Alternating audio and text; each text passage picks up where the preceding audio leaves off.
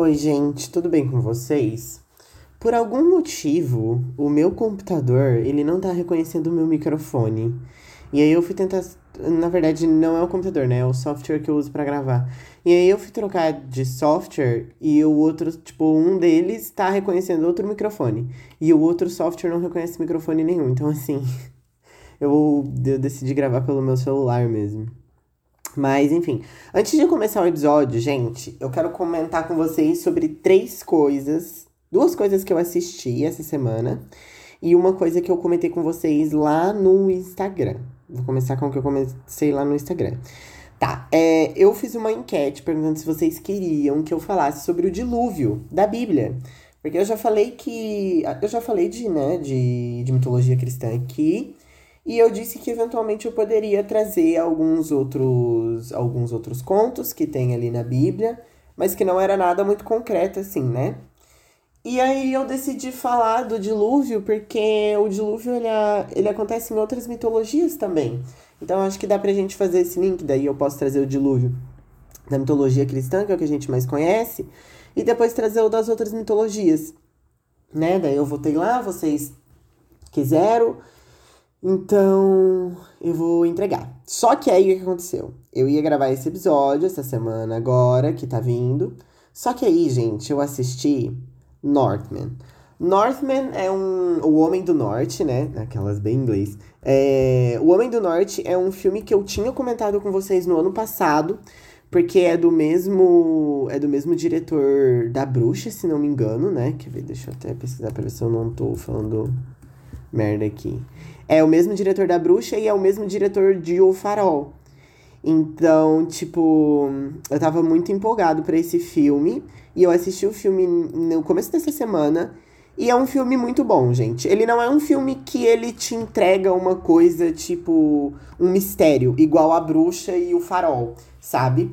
É, ele também é bem mitológico, né? Ele é de, de mitologia nórdica ali. Mas ele não é um filme que você fica tipo, ai, o que que tá acontecendo? Na verdade, você entende exatamente o que tá acontecendo. Não é um filme que tem aquele fator surpresa, mas é um filme muito legal. É um filme muito bom. E ele tem as pitadinhas de, mito de mitologia, gente, são tipo assim, incríveis. Incríveis, tá?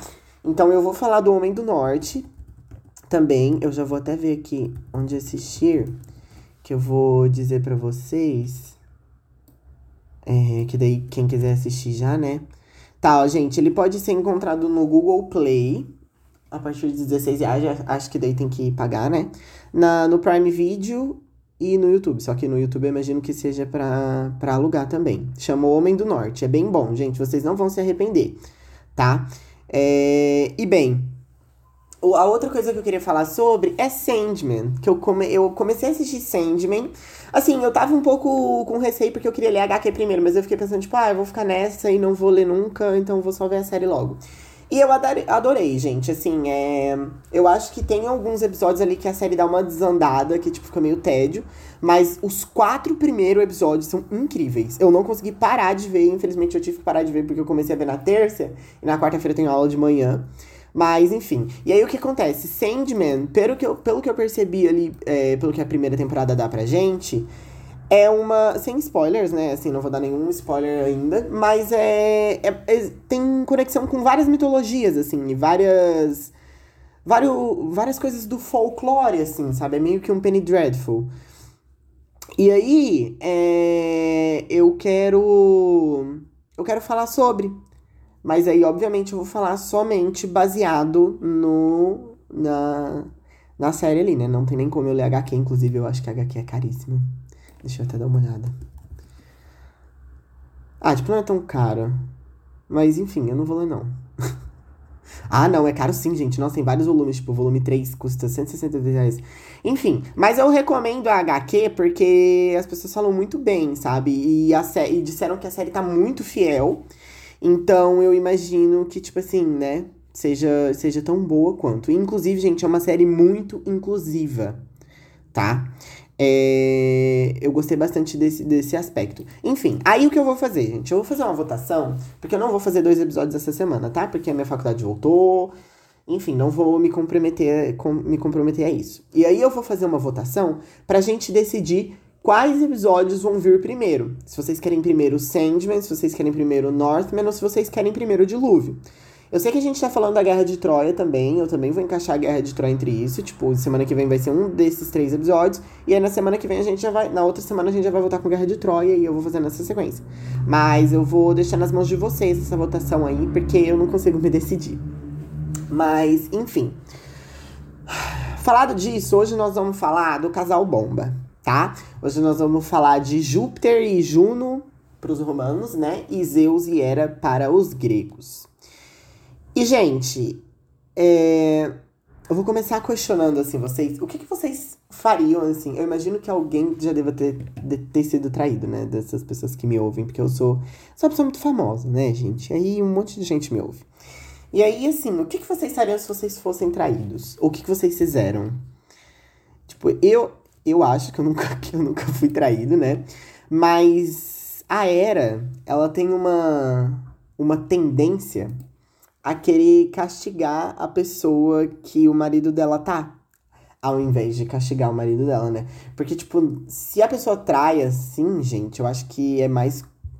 Tipo assim, é um pouco de mau caratismo com a pessoa que ficou com alguém que é casada, né? Mas ok. Mas, tipo, a responsabilidade maior, obviamente, é de quem é casado. Porque, tipo assim, tem uma obrigação ali, né? Mas enfim. Mas vamos lá. Bem, então um belo dia, a Era, ela tava lá de boas, assim, era um, um dia ensolarado e tal.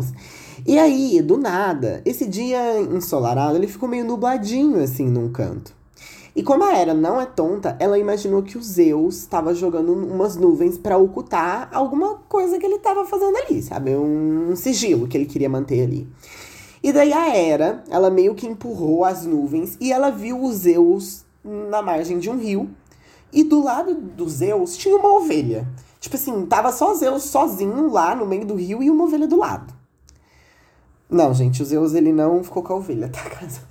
É, uma, é algo a se pensar, né? Quando a gente tá falando de mitologia, mas não é o caso.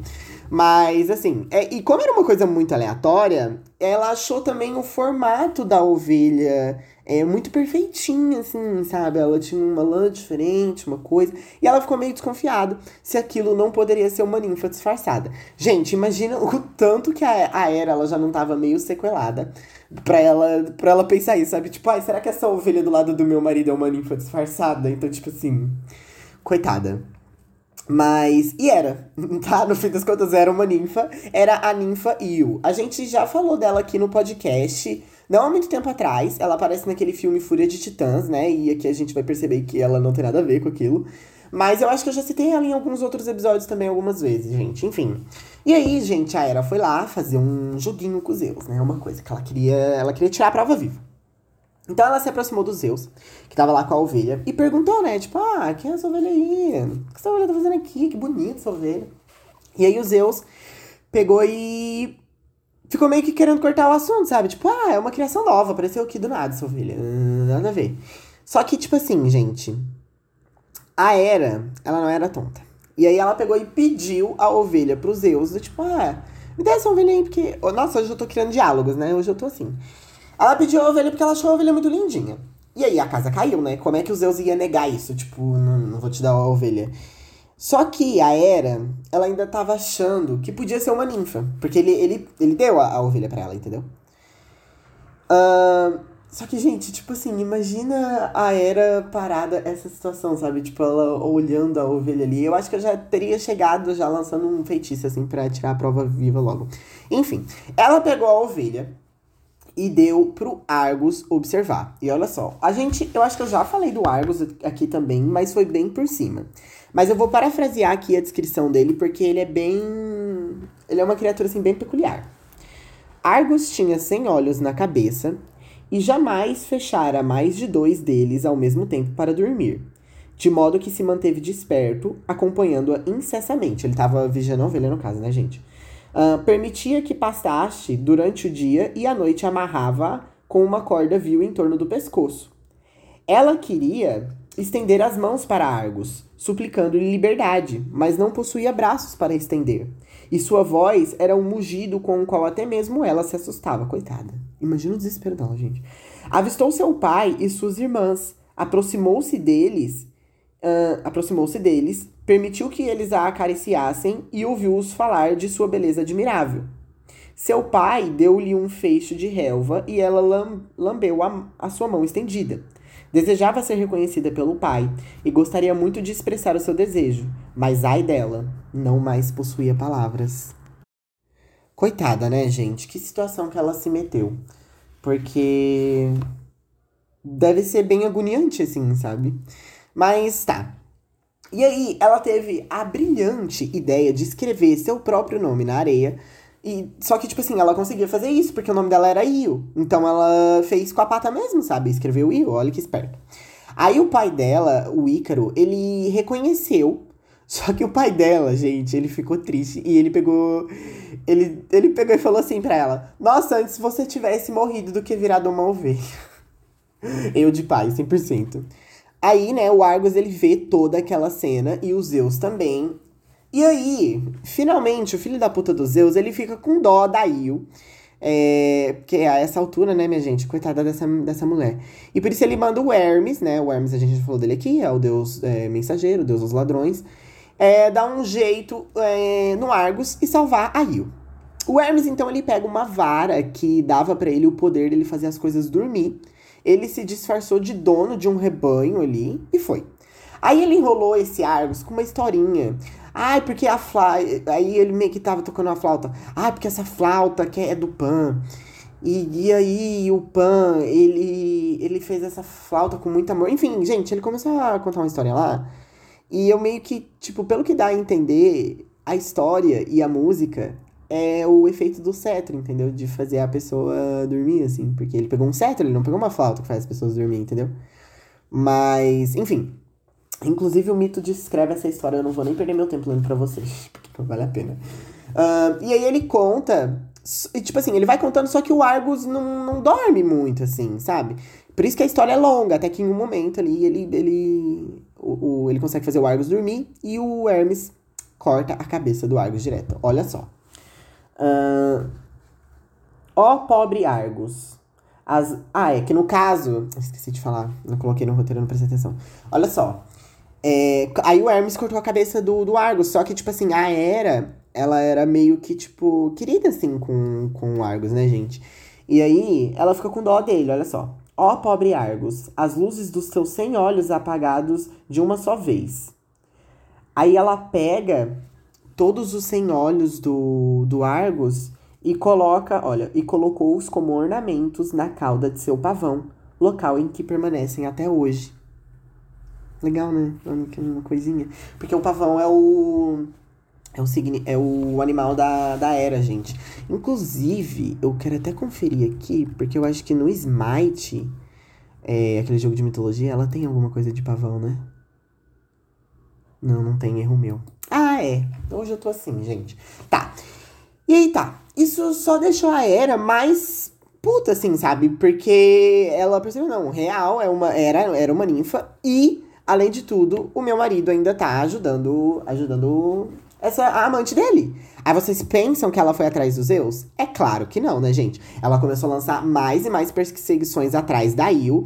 Até porque agora ela tinha certeza. E enquanto isso, o Zeus tava de boa, gente. Ele só ajudou ela ali aquela vez. Mandou o Hermes, é isso, filha. Você não se virou, problema teu. Gente, e a Io, ela teve que correr pelo mundo inteiro. Mas é que é, esse é o ponto. Porque ela teve que fugir da Era esse tempo todo. E isso faz o Zeus ser mais filha da puta ainda. Em forma de ovelha. Ele nem pra destransformar ela. Entendeu? Tipo, a Era já sabia. Não, não faz sentido tu manter ela na forma de ovelha. Enfim, eventualmente o Zeus ele fez algo, né? A condição dos. É, tipo, ele falou com a, com a Hera, assim, né? A condição era que o Zeus não mais vesse a, a Io. E aí a Hera concordou, assim, e eles restaur, é, restauraram as formas originais para eles. Mesmo que tiveram que fazer um acordo, assim, pra Io ficar em paz, né, coitada? E assim, depois disso, ela, a Io ainda voltou a morar com o pai e com as irmãs, gente. Eu não voltaria, não, caralho. Ele foi muito otário. É, inclusive o pai dela nem ajudou ela, né, gente? Mas tá, beleza. Bem, aí aqui a gente já conclui um pouco que os Zeus e a Hera são um casal bomba. Porque assim, gente, é claro que é muito mais culpa dos Zeus, né? O, o cara é um puta de um filho da puta sem noção nenhuma. Mas. Puta de um filho da puta é bom. Mas. a Era, ela não. Ela é uma deusa, caralho. Não, não vai desconfiar. Não vai descontar tua raiva numa, numa ninfa.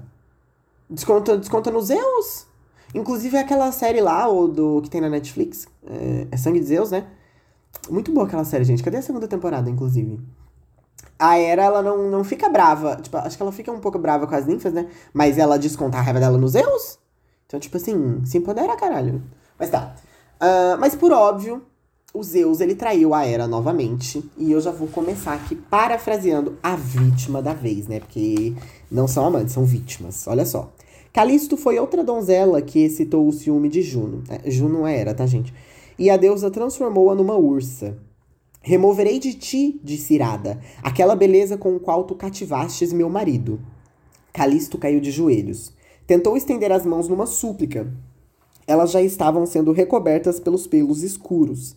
Suas mãos arredondaram-se, tornaram-se garras retorcidas. Sua boca, que Júpiter costumava elogiar, transformou-se num horrível par de mandíbulas. O som de sua voz, que tinha o dom de apiedar os corações, passou a ser um rosnado, mais adequado para inspirar o terror. É, gente, então aqui ela já comeu uma coisa meio aracne, a Minerva transformando a aracne em aranha.